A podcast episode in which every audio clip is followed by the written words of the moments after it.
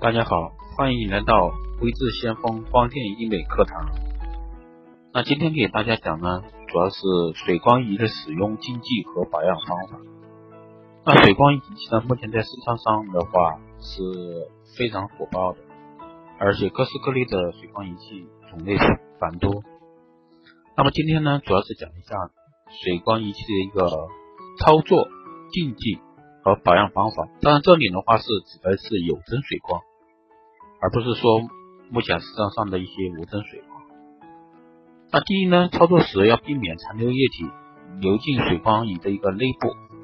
那水光仪器操作的时候，大部分的操作都是针头往下，但是有些朋友还是操作的时候或操作完之后针头往上翘，这样会导致一些残留的药品或者血水会慢慢往仪器里面流，可能会导致仪器里面的一些部分。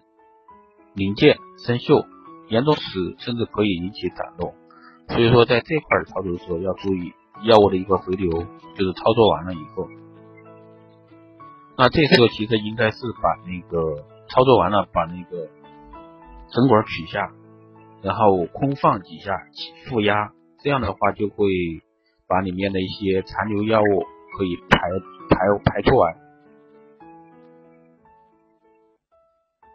那第二个呢，就是长时间不操作时，定期把水光仪拿出来开机检查一下，特别是秋冬季，冬天，特别是北方市场，那水光仪也是有心脏的，当长时间不去操作它，它会非常孤独，也就是说，长时间不用，也有可能会出现电路板的问题，因为电路板长时间不用的话，会导致有可能它的一个故障产生不通电，或者说启动电容容量小了。因为天气冷，电容的电解液浓度低，可能会导致突然启不动的情况。所以说这块的话，如果说你没有长期用的话，还是偶尔拿出来试一下机也是可以的。这样的话就可以保持一个仪器的随时在热身状态。那第三呢，就是定期处理负压通道里面的药品残渣，尤其是冬天，冬天天气多为干燥天气，温度较低，水光仪器事故。有时时有发生，发生的最多也是负压管堵塞、负压强度减少等。那么这样的情况在冬天是非常见的。所以说这里推荐一种非常直观的方法，就是第一步取下负压管，让负压管垂直放下；第二步用注射器吸入一管温水，大概温度四十度左右，然后卡入吸附口里面。那第三步呢，就是然后推动注射器，让水流自己往下流，主要作用是清洗。吸附管里面的残留药品、血水等，避免堵塞吸附管。那其实市场上的阴极水光针仪器是很多的，种类很多。那有的质量好一点，有的质量差一点，就看每个厂家出品。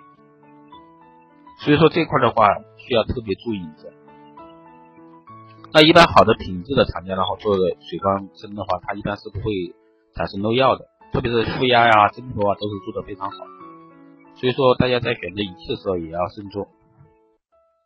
那第四呢，那一定是要遵守一下以下几点一个保养方法。第一个，长期不使用水光可以造成密闭干燥的空间。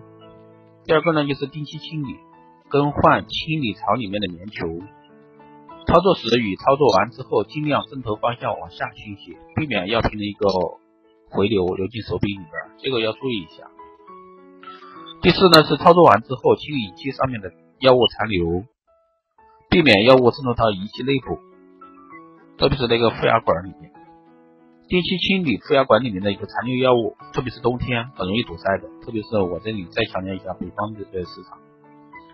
第六呢是定期和厂商联系一下，做一下系统的维护。那其实就像我们经常那么电视长时间不看，那也会容易会超的。那其实仪器也是一样的。